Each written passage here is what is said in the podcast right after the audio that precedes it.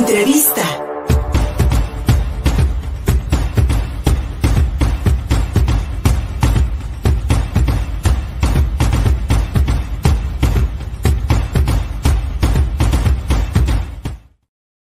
El informe estatal del ejercicio del gasto. Esta es una, eh, es una herramienta desarrollada por el Instituto Mexicano de la Competitividad que pretende analizar la contabilidad gubernamental para ver si es eficiente, es decir, si los gastos del gobierno corresponden con sus ingresos y no estamos teniendo subejercicios o al contrario, estamos endeudándonos o gastando de más.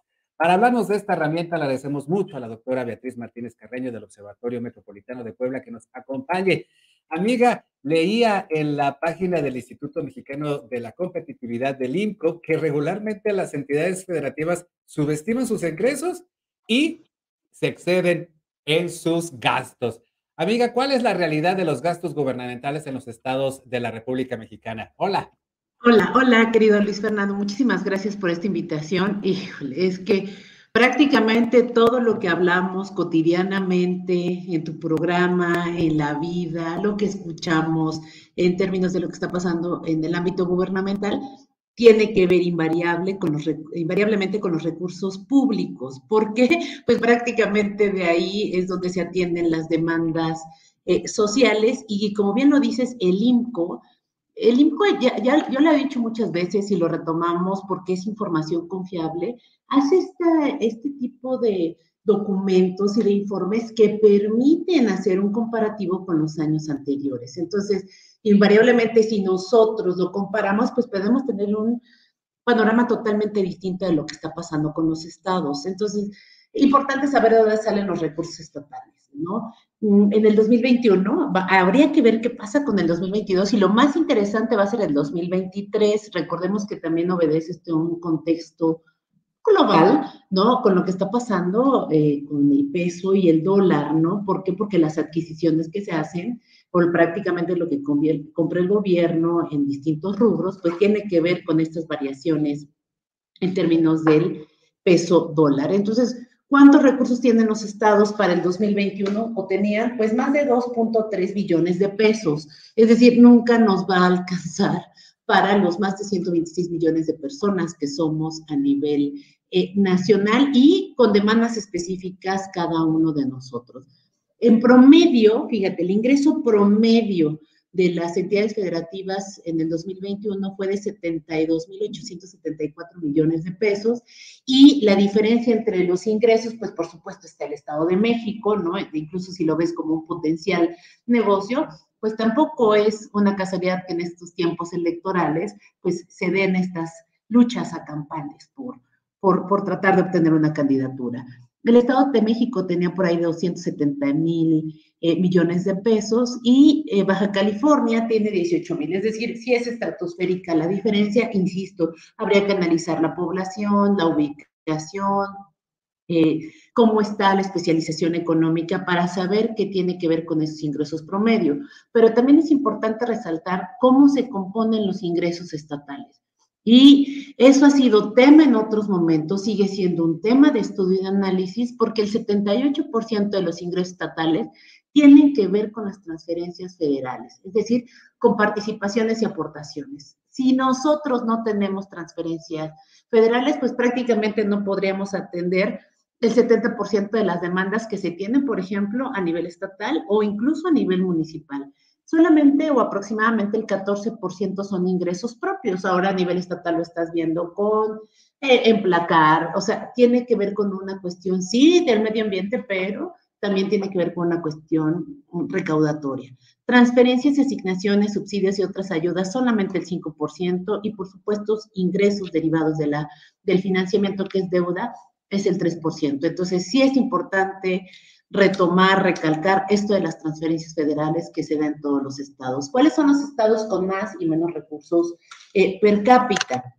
Por ejemplo, por encima de 100 mil millones de pesos está, como ya bien lo mencioné, la Ciudad de México, le sigue Veracruz con aproximadamente 148 mil millones de pesos, Jalisco, Nuevo León y Chiapas entre 50 mil y 100 mil millones de pesos, en primer lugar está Puebla con alrededor de 98 mil millones de pesos, sigue Guanajuato, Oaxaca, Michoacán, Chihuahua, Guerrero, Sonora, Baja California, por ahí con 69 mil millones de pesos, Tamaulipas, Tabasco, Sinaloa, Coahuila e Hidalgo. Es decir, si ves una diversificación interesante en términos a el tipo de estado y la cantidad de recursos que está recibiendo. Por ejemplo, Chiapas, que recibe por encima de 100 mil millones de pesos, ¿no? Y en comparación, por ejemplo, a Baja California con su ubicación geográfica. Fíjate, Michoacán, ¿no? También con estas eh, contexto social, económico y político que se está viviendo. Y fíjate, por debajo de los 50 mil millones de pesos, San Luis Potosí,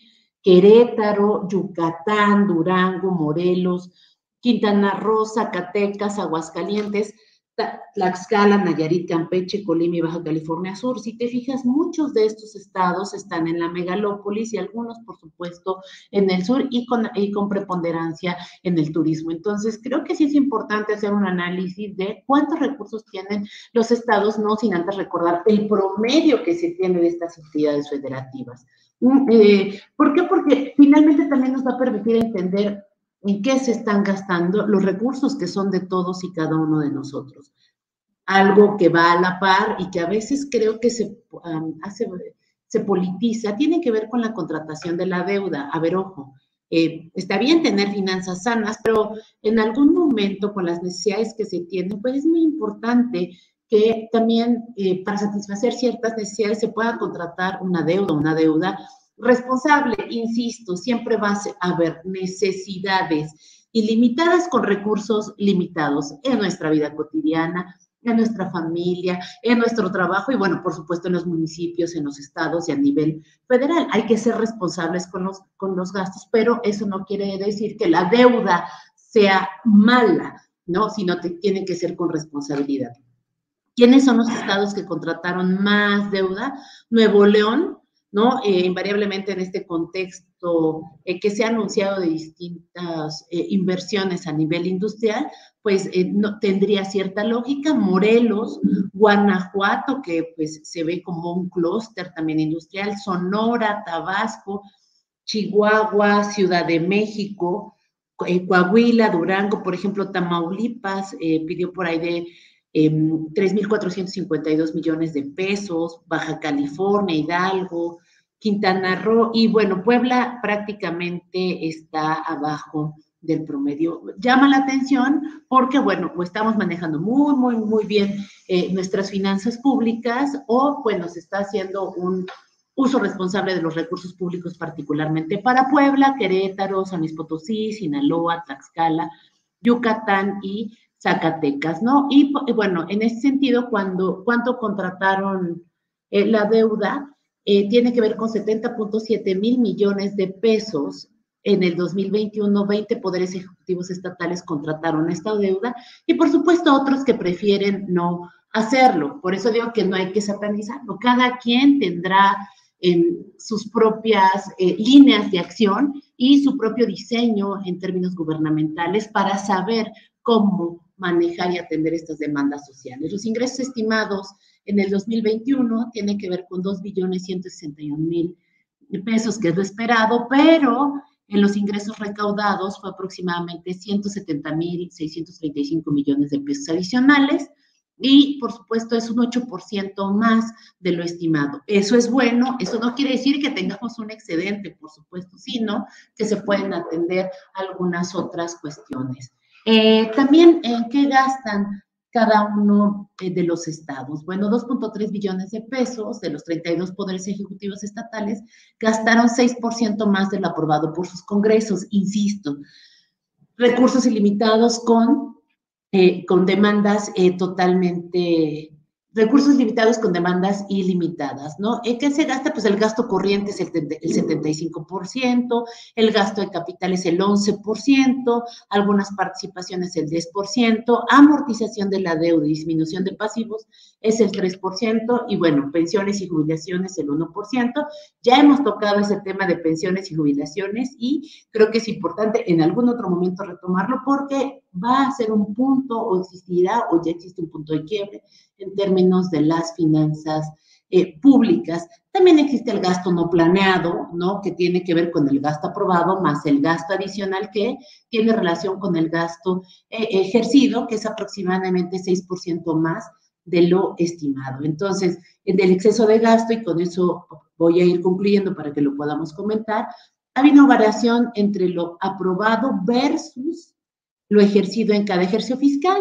En el 2015 fue el 12%, en el 2016 el 14%, en el 2017 el 17%, en el 2018 el 15%, para el 2019 es el 7% y después, pues esta cuestión que vivimos de la pandemia eh, causada por eh, la COVID-19 y baja para el 2020 en un 5%, para este 2021 hay un exceso del gasto del 6%. Entonces creo que sí nos dejaron ahí una lección, siempre, ojo, atendiendo las prioridades de la población, que también lo hemos mencionado, en torno a la educación, salud, por supuesto la seguridad y, ¿por qué no?, de la justicia que debe existir. En ese sentido, bueno, el gasto, también en este tipo de estudios podemos encontrar de manera específica las variaciones del gasto en salud, educación, seguridad y justicia, que evidentemente tiene que ver con el desarrollo social de cada una de las personas, pero también con la misma función del Estado en torno a la seguridad y la justicia. Y es que las deudas, mi querida doctora Beatriz Martínez, pues las deudas no son malas siempre y cuando se tengan los ingresos para pagarlas. Al final de cuentas, puede servir como un impulso también al desarrollo y a la, y a la futura inversión. Y, y, mencionaba respecto pues a, a, las participaciones federales y sin duda alguna eh, con el recuento que nos hiciste pues podemos eh, comprender que realmente los mayores ingresos para los estados eh, o más bien los estados con mayor cantidad de población por lo tanto tienen mayor presupuesto, tienen mayor dinero para gastar durante el año pues las, en las necesidades básicas de la población, así como pues en la actuación propia del gobierno, en su propio funcionamiento. Pero querida amiga, en esta lamentable disparidad que tenemos, en esta lamentable desigualdad que se vive entre entidad federativa y otra, pues hay algunas como Nuevo León, pues que tienen una gran planta productiva, ¿sabes? Y pues de esa gran planta productiva, el gobierno del estado se lleva una tajada, así como el gobierno federal. Tienen dinero los estados, digamos, estados como, como Nuevo León tienen dinero. Pero si nos vamos a Chiapas o nos vamos a otro estado también en condiciones de pobreza, de acuerdo también pues con los números que nos da el propio INEGI, pues vamos a ver que va a haber una disparidad y ahí es donde se necesitan, digamos así, recursos extraordinarios del gobierno federal, pues para poder atender esas necesidades que el propio Estado no puede, no, vaya, no le, no le da el dinero que, que tiene. Y en ese sentido, amiga, es donde también señalas, siempre hay aspectos políticos que lamentablemente nos dejan con poca transparencia las decisiones que se toman a veces para que entonces las entidades federativas puedan crecer, pues digamos que en igualdad de condiciones. Sí, o sea, bueno, qué bueno que retomaste, son tres puntos. las participaciones federales, ¿no? A diferencia de las aportaciones federales, como bien lo dice, son recursos que la federación transfiere a las entidades federativas y que las autoridades estatales las ejercen libremente en la producción de bienes y servicios que consideran necesarios. Ojo, es más del 70%, es, es la verdad es que es una locura. Tiene, por supuesto, tintes eh, políticos, sí. Hay distintas investigaciones, por ejemplo, que si el gobierno en turno de algún estado es acorde al gobierno en turno a nivel federal, pues seguramente tendrá eh, mejores em, em, em, condiciones. Eh, exactamente. Y si no estás acorde, o sea, si estamos el PAN y arriba está Morena, por ejemplo, entonces, ¿sabes qué? Te estoy frenando ciertas cosas. Valdría la pena en este informe, por ejemplo, darle seguimiento a Tabasco. Nada más está en el séptimo lugar en gasto de salud, por ejemplo, para el 2021, ¿no? El gasto en educación, pues está en la parte intermedia. Eh, ¿Qué pasa prácticamente el gasto en seguridad? Pues está en el penúltimo eh, lugar, el gasto en la justicia, pues está por ahí del octavo lugar. Y por supuesto, resultados generales de este, de este informe estatal de ejercicio de gasto, pues está nada más y nada menos evaluado con el 100% del puntaje alcanzado en cada entidad. Por supuesto que tiene un tema político. Habría que darle seguimiento a los estados importantes para ciertos personajes eh, políticos. No estoy hablando de nadie en específico, fue una coincidencia, ¿no? Entonces, eh, eh, también me llama la atención los resultados de este informe porque arriba de 100 mil millones de pesos, o sea, no todos los estados son del sur, ¿qué se está incentivando? No sé si me entiendes. Si en, términos de deuda está Nuevo León, pero no sé si te acuerdas que te mencionaba lo que pasaba particularmente con los que recibían, por ejemplo, Puebla. Déjame para que no me equivoque. Eh, Puebla, eh, que prácticamente recibe arriba de 100 mil millones de pesos, está en primer lugar sobre otros. Y Puebla está considerada uno de los estados que tiene entre 75 y 80% de pobreza multidimensional. Entonces, también obedece a una cuestión política, pero que se está incentivando o que no se está incentivando. Entonces, sí, creo que todo este tipo de análisis, si lo mezclamos con cuestiones políticas, pues va a develar otras... Eh, mm, otros intereses que se tienen por la ubicación de cada uno de los estados. Por ejemplo, Chiapas recibe por encima de, ciento, de 100 mil millones de pesos. Chiapas se recibe 103 mil millones de pesos y Nuevo León recibe 114 mil millones de pesos. Eh, es un poco extraño. ¿no? Recibe 94 mil millones de pesos. Eh, no tiene que ver con la ubicación geográfica ni con los indicadores de pobreza, a pesar de que las reglas de operación están condicionadas para esto. No habría que hacer un, análisis muy específico, pero creo que sí es un buen panorama a nivel estatal y a nivel nacional de lo que está pasando con el gasto. A echarle, a echarle ojo a esos números, sin duda alguna, mi querida doctora Beatriz Martínez. Y siempre nos quejamos de que la cobija es corta, que no alcanza, que deja descubiertos los pies de alguien más en la cama. Pero querida amiga, si no le echamos ganas a la economía para que crezca, para que haya más empresas y por, por supuesto más impuestos, entonces, pues bueno, creo que no estamos haciendo el trabajo suficiente para entonces que nuestro gobierno tenga dinero, tenga presupuesto para que la cobija alcance para todos.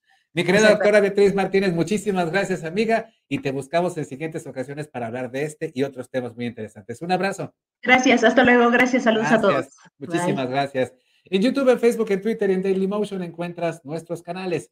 En TikTok, en Instagram, dos cuentas. Además, no te olvides de visitar www.contigopuebla.mx. Cumplimos dos años. En todas las plataformas de podcast también nos puedes escuchar. Gustavo Barrientos en la producción. Soy Luis Fernando Soto. Hasta la próxima. Síguenos en Facebook y en Twitter. Estamos contigo, Puebla.